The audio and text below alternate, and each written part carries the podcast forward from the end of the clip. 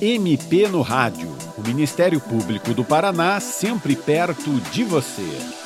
O MP no Rádio desta semana trata de uma decisão recente do Judiciário que tem impacto direto nos julgamentos de crimes de feminicídio e de agressões contra mulheres. Conforme decisão unânime dos ministros do Supremo Tribunal Federal, foi declarado inconstitucional o uso da tese de legítima defesa da honra para justificar esses tipos de crime. Quem fala com a gente sobre isso é a promotora de justiça Roberta Franco Massa, do Ministério Público do Paraná, que atua em diversos julgamentos de feminicídio no Tribunal do Júri de Curitiba. Doutora Roberta, para a gente começar a nossa conversa, a senhora poderia explicar resumidamente o que é o crime de feminicídio? O crime do feminicídio, ele integrou a legislação brasileira por meio da lei 13104 de 2015. Na verdade, não é um crime próprio, é uma qualificadora para o crime de homicídio. Essa qualificadora está ali no inciso 6 do artigo 121, que diz que feminicídio é o crime de homicídio praticado contra a mulher por razões da condição do sexo feminino, seja no contexto de violência doméstica ou familiar, ou no contexto de menosprezo ou discriminação à condição da mulher. No Brasil, na maioria né, das mortes violentas de mulheres, de cada 10 mulheres que morrem de morte violenta, de 7 a 8 mulheres morrem pelas mãos dos seus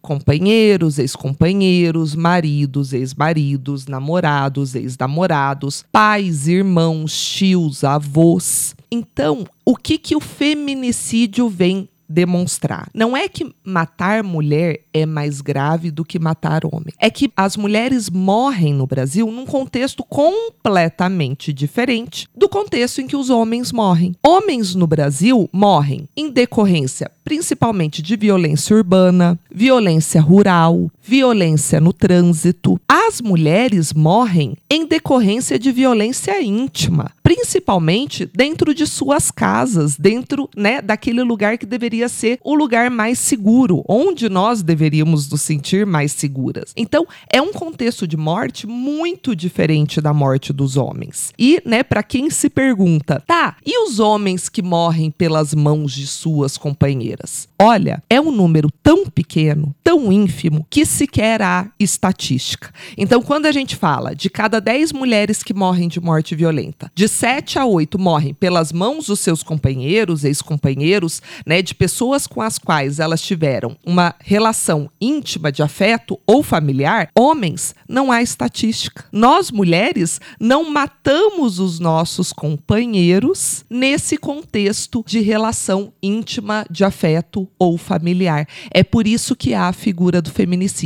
O contexto da morte de mulheres no Brasil é muito diferente do contexto da morte de homens. E, doutora, como essa tese da legítima defesa da honra costumava ser utilizada na defesa de agressores? Bom, a gente precisa fazer então um contexto histórico, né? Na verdade, a legítima defesa da honra, ela já vinha ali no nosso Código Penal Imperial, que trazia o direito de matar do homem que era traído. Existia essa previsão legal expressa. Aquele homem que descobrisse que foi traído, ele tinha o direito de matar a sua companheira e mais o amante. Então, aquilo, né, perdurou durante um certo tempo. O Código Penal de 1940, que é o nosso Código Penal vigente, ele não reproduziu essa figura. Entretanto, a gente sabe tudo aquilo que é praticado, replicado, reproduzido na sociedade, ainda que venha uma legislação que, veja, não é que proibiu, ela só não trouxe mais expressamente. Então, aquilo continuou a ser utilizado. E o julgamento emblemático, onde isso foi dito com todas as letras, expressamente, né, é o homicídio da Ângela Diniz pelo Doc Street. É um caso até que virou série, virou podcast, né, bem famoso. Exatamente. É um caso que tem livros escritos sobre isso. Recentemente, o podcast Praia dos Ossos, um podcast brilhante que vem trazer a história desse caso, né, vem trazer a tese da legítima defesa utilizada nesse júri pelo chamado grande tribuno Evandro Lins Lins e Silva. Ele faz todo um discurso extremamente machista, extremamente misógino e conclui, né, pedindo a absolvição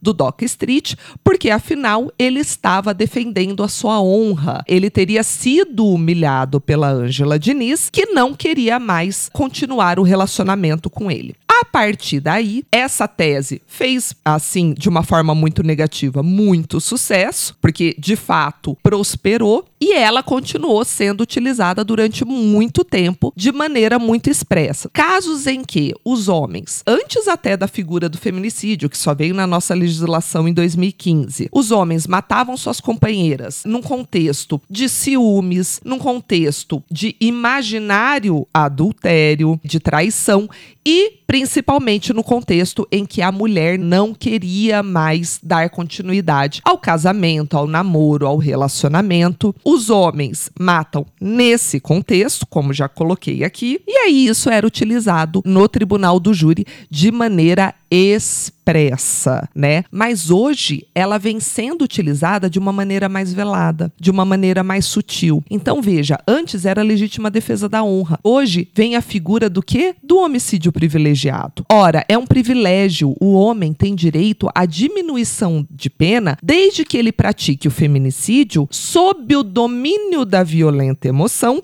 logo após a injusta provocação da vítima. Ora, o que é a injusta provocação da vítima? É não querer querer mais estar no relacionamento, é não querer mais estar com aquele homem, é querer um outro parceiro, né? Então veja, está sendo utilizada de uma maneira muito velada e isso precisa entrar na pauta, isso precisa ser rediscutido, sim. Nesse sentido, doutora, por que, que essa decisão do STF é tão importante? A decisão do STF é muito importante porque ela sedimenta ela coloca uma pá de cal sobre essa discussão. Qual discussão? A plenitude de defesa é um direito absoluto? Uma garantia absoluta? Não. No Brasil, na nossa Constituição Federal, não há nenhum direito absoluto. Não há nenhuma garantia absoluta. Plenitude de defesa não é vale tudo. Veja, nem a vida é um direito absoluto. Tanto é que nós temos a figura da legítima defesa. Digo legítima defesa, não legítima defesa da honra. E aí, o julgamento do STF, ele é muito importante nesse sentido de dizer, olha, plenitude de defesa é uma coisa. Você se utilizar de argumentos machistas, sexistas, misóginos, que sedimentam uma desigualdade de gênero e que dizem para a sociedade, afinal, o julgamento no tribunal do júri é feito pela sociedade. Sete jurados e juradas da sociedade, onde você pode se dirigir a esses cidadãos e cidadãs e dizer o seguinte: veja, aqui nós podemos reconhecer a legítima defesa da honra. O STF diz: não, pera lá. O tribunal do júri não é porque ele é julgado por sete cidadãos e cidadãs que você vai utilizar de argumentos antidemocráticos, completamente ilegais, argumentos que ofendem o princípio da igualdade de gênero, direito à vida e principalmente a dignidade humana de todas nós mulheres. Então, pera lá, há limites. Há limites à defesa, há limites também à acusação. O nosso direito, ele é pautado em limites. Como eu disse, não há direito absoluto. Você querer promover a defesa em casos de feminicídio não significa que você possa simplesmente pegar a vítima, a mulher, e mantê-la numa categoria de segunda classe que isso é o machismo, isso é a misoginia, é o ódio à figura da mulher. É você dizer que a mulher não é cidadã não tem direitos, não é um sujeito, uma sujeita de direitos. E aí o STF vem dizer o seguinte: sim, plenitude de defesa, sim, mas espera lá, há limites. Você não vai utilizar um espaço do poder judiciário que é para ser democrático para você reproduzir discursos extremamente machistas, como a legítima defesa da honra. Doutora Roberta, essa decisão do STF, ela vale também para casos de agressões contra mulheres ou apenas para casos de feminicídio? Essa decisão do STF, ela vai valer para todo e qualquer tipo de violência contra a mulher. Violência doméstica, agressões físicas, feminicídio e veja, né, como é importante essa decisão principalmente para casos de violência sexual. Onde a vítima ela ainda é extremamente culpabilizada pela violência que sofre. Então, em casos de violência sexual, estupro, discursos como ela estava utilizando roupa curta, ela teve determinado comportamento, ela provocou esse discurso, acabou está sedimentado, não pode mais ser utilizado de maneira expressa por toda e qualquer defesa. Aquele acusado de agressão, de violência sexual, de feminicídio, ele tem todo o seu direito à ampla defesa e contraditória assegurado pela Constituição. E sim, ele tem que ter. O direito à defesa é sim um direito que deve ser garantido. Mas espera lá, haverá limites. A partir desse momento, você não pode mais sentar numa sala de audiência, trazer fotos da vítima de biquíni, fotos da vítima seminua e dizer: "Veja, essa vítima, ela procurou a agressão sexual". Não, esse tipo de discurso extremamente machista que atenta contra a nossa autonomia, a nossa liberdade, a nossa dignidade de ser, acabou, não poderá mais ser utilizado. Doutora Roberta, e casos já julgados em que os réus foram beneficiados com essa tese da legítima defesa da honra, eles podem ser revistos ou não? Veja, casos já julgados, né, que já foram transitados em julgados, infelizmente não poderá mais ser revisto. O porquê? Porque é um entendimento que vai contra aquilo que beneficiou o réu. Então, aquilo que beneficia o réu não pode ser revisto. E veja, né, que ideia muito estranha do que é um benefício ao réu. Um argumento que nos coloca como objetos, que nos objetifica, né, que diz que mulher não tem liberdade, não tem autonomia, não tem liberdade de escolha de ser, é um benefício para o réu. E infelizmente esses casos não podem ser revistos. Mas casos em que estão em andamento, casos que ainda vão ser pautados, por exemplo, aqui no Tribunal do Júri de Curitiba ou em qualquer outro tribunal do júri, os advogados, advogadas, defensores públicos, defensoras públicas já têm que chegar no julgamento muito ciente. A partir de agora, esse tipo de argumento não pode mais. Doutora, a partir da sua experiência na área, a senhora poderia falar sobre o que acontece nos julgamentos hoje, em comparação com o que acontecia alguns anos atrás nesses casos de violência contra a mulher? A legislação, de fato, ela avançou? Se a gente pegar, né, ali da década de 70, julgamento de Dock Street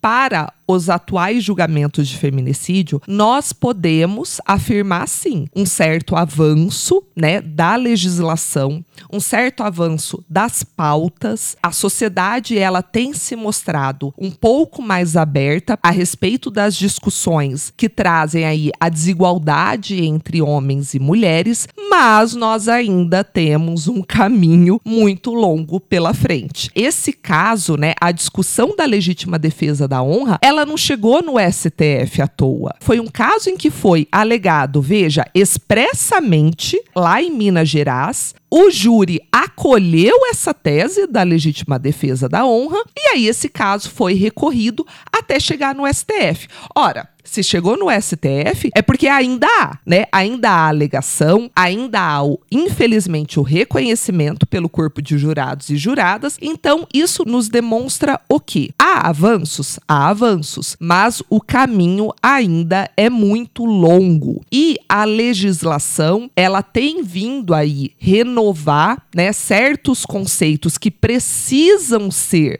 ultrapassados, certos conceitos que precisam ser esquecidos. Como eu disse, essa questão de plenitude da defesa, né? Um, uma doutrina muito clássica e ouso dizer aqui, clássica construída por homens, apenas por homens, em que diz que a plenitude da defesa é um direito absoluto que precisa ser assegurado. Não, pera lá, nós precisamos revisar esse tipo de entendimento. A academia, o conhecimento, a doutrina, ela também precisa avançar. A jurisprudência também precisa avançar, assim como a sociedade também precisa avançar. Cada vez mais reconhecer nossos direitos de mulheres, né, como direitos iguais, direitos de pessoas. O que as pautas, as lutas feministas buscam não é dizer que a mulher é melhor, que a mulher tem mais direitos, né? Não muito pelo contrário. O que as pautas feministas buscam é simplesmente dizer: nós somos iguais, nós queremos direitos iguais, né? Nós queremos liberdades iguais. Então aqui ninguém está querendo ser melhor que ninguém, ninguém está querendo dizer que matar mulher é mais grave que matar homem. Matar pessoas é grave. Entretanto, nós precisamos discutir o que ainda levam tantos homens a matar mulheres por não a sua autonomia, o seu direito à liberdade de escolha entre estar ou não um relacionamento e por aí vai. Doutora Roberta, muito obrigada pela sua participação no programa de hoje. E você, ouvinte, também pode participar do MP no Rádio. Envie seus comentários e sugestões pelo e-mail mpnoradio.mppr.mp.br ou pelo telefone 41 3250 4469. O programa desta semana teve produção, apresentação e edição de Patrícia Ribas. Até a próxima. Você ouviu MP no Rádio, uma produção da Assessoria de Comunicação do Ministério Público do Paraná.